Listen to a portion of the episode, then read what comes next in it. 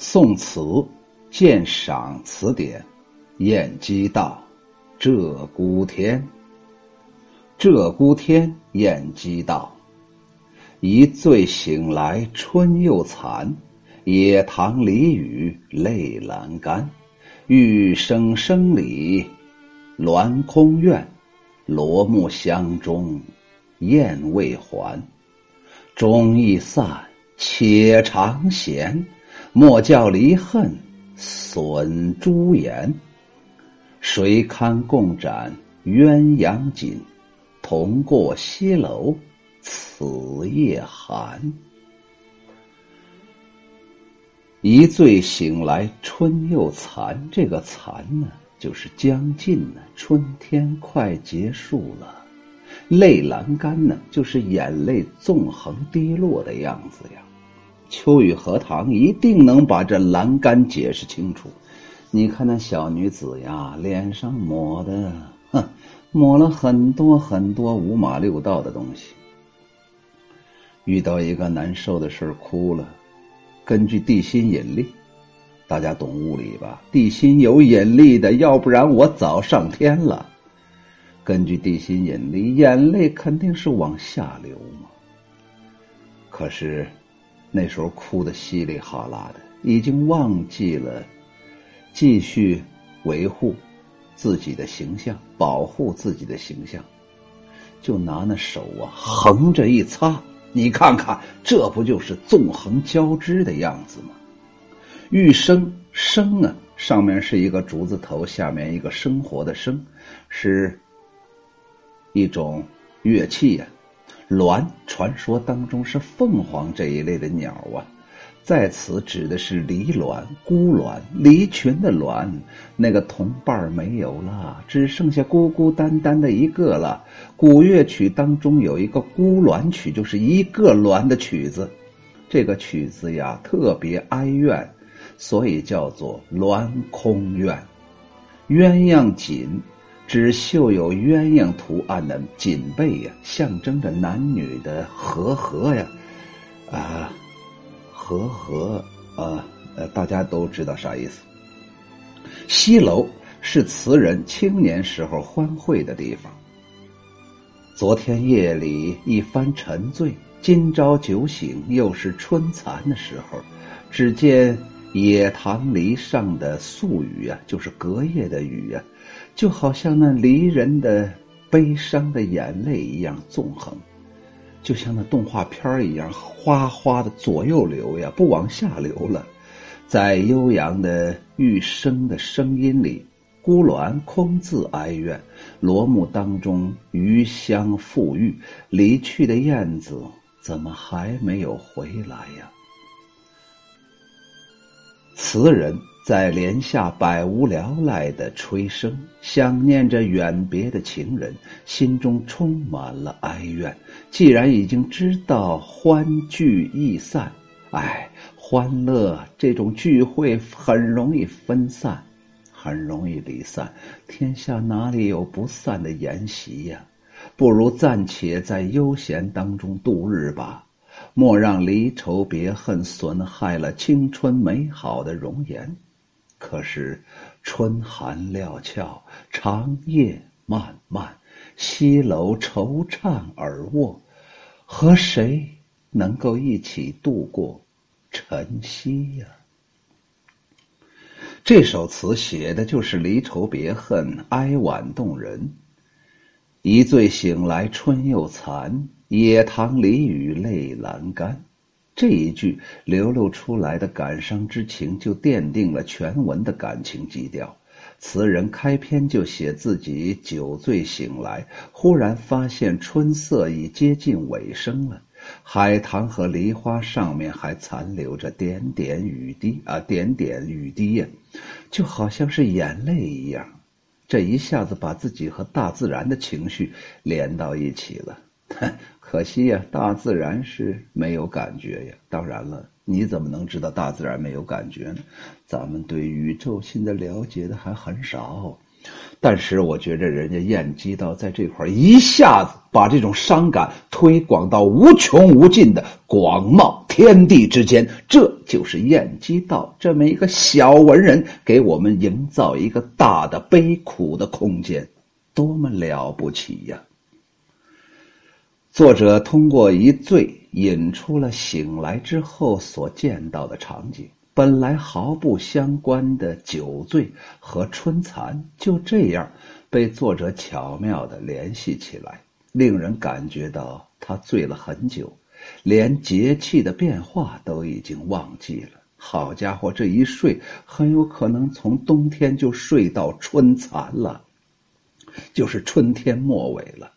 作者在“春蚕”二字的中间又加了一个“又”字，说明。人对时光的荏苒毫无察觉，怎么怎么又是春蚕的时候了吗？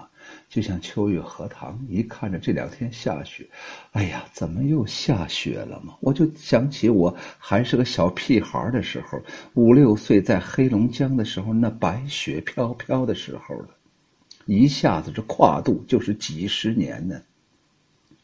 就好像晏几道在词集，在他自己那个词集的自序当中所写的那样：“感光阴之一千，叹静园之无时者！”啥意思呀？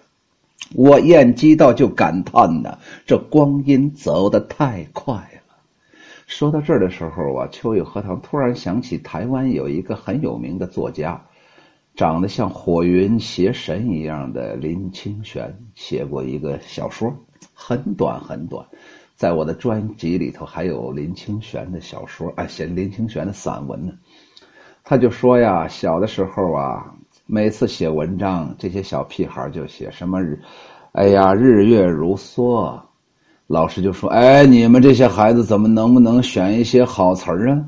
你为什么非得把日月非得弄成梭呢？织布机上的梭呢？你改一改嘛。结果在老师的诱导下就改了。后来林清玄年龄大了，他说：“哎呀，日月哪里是如梭呀？日月如火箭，入日月如导弹，快完了，快完了，比那梭还快呀！日月如梭已经说的很委婉了。”前一句写酒醒之后，满目尽是悲凉，仅仅剩下了春蚕的萧条。作者因为自己酒醉而荒废了美好的春景，感到自责。后一句以海棠梨花表示春蚕，更有一种意境，也有一种哀伤的情感。古人将美人流泪比喻为梨花带雨。作者运用这个意思，表达出内心的无限哀愁。玉声声里鸾空怨，罗幕香中燕未还。在玉生的曲子当中，孤单的鸾鸟突然哀怨，白白的在那伤感呢。房中的帷幕依旧，却看不见那归巢的燕雀。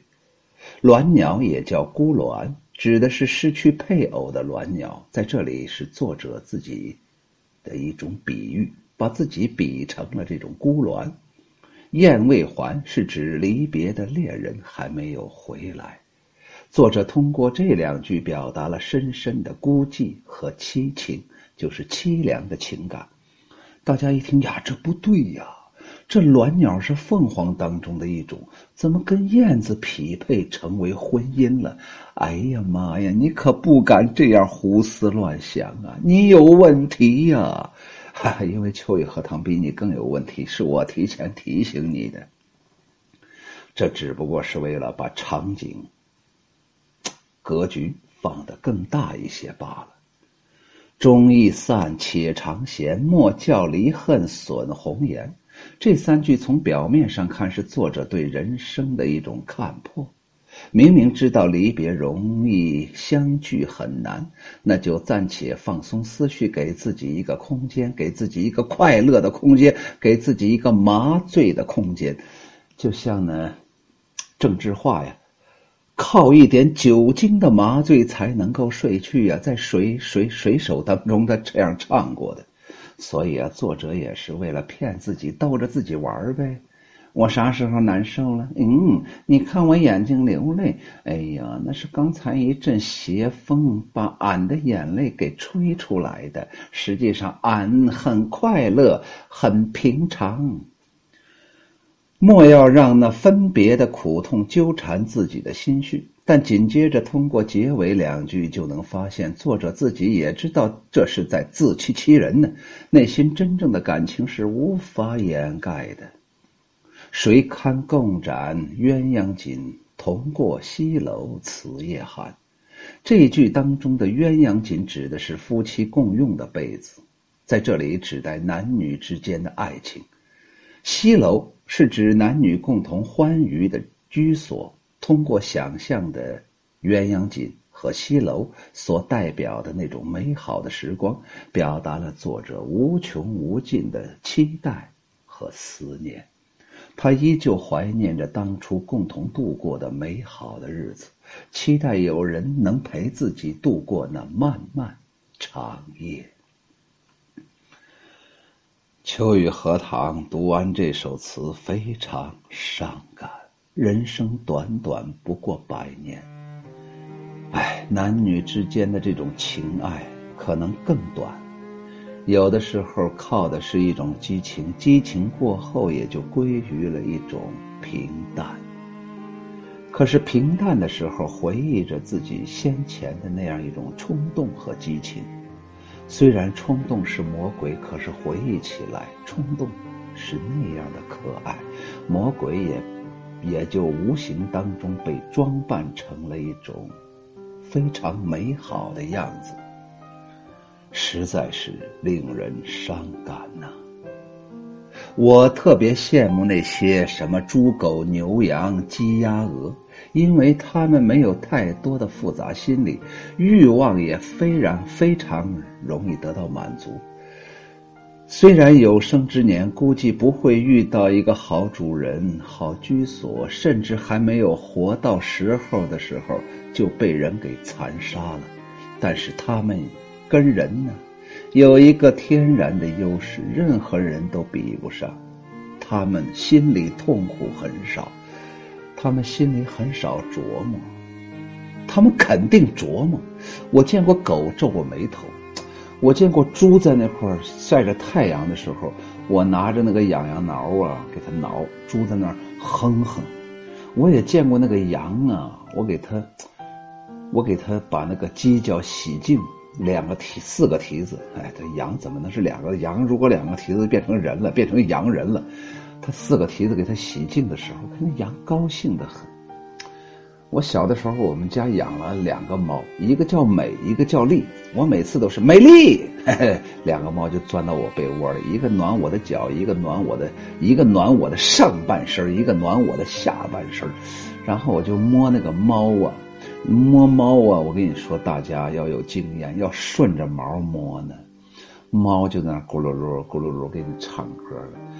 有一次，我觉着。把这个猫聊一下呗，太舒服了，我不舒服吗？你为啥让我不舒服，你舒服呢？我就从它尾巴梢那块给它往上给它走了一下，走的比较快。哼，好家伙，猫一下子把我就给喵了一下。我那时候才知道它是星人，不是地球人，它叫个喵星人。它把我挠美了。除此之外，这些动物啊，很单纯。此生最大的痛苦就是心理的折磨，而这只有人才具备呀。所以，活该，嘿嘿，没办法。你为啥非得是人呢？鹧鸪天，雁鸡大，一醉醒来春又残。野塘离雨泪阑干，玉声声里鸾空怨。罗幕香中燕未还，钟已散，且长闲。莫教离恨损朱颜。谁堪共展鸳鸯锦？同过西楼此夜寒。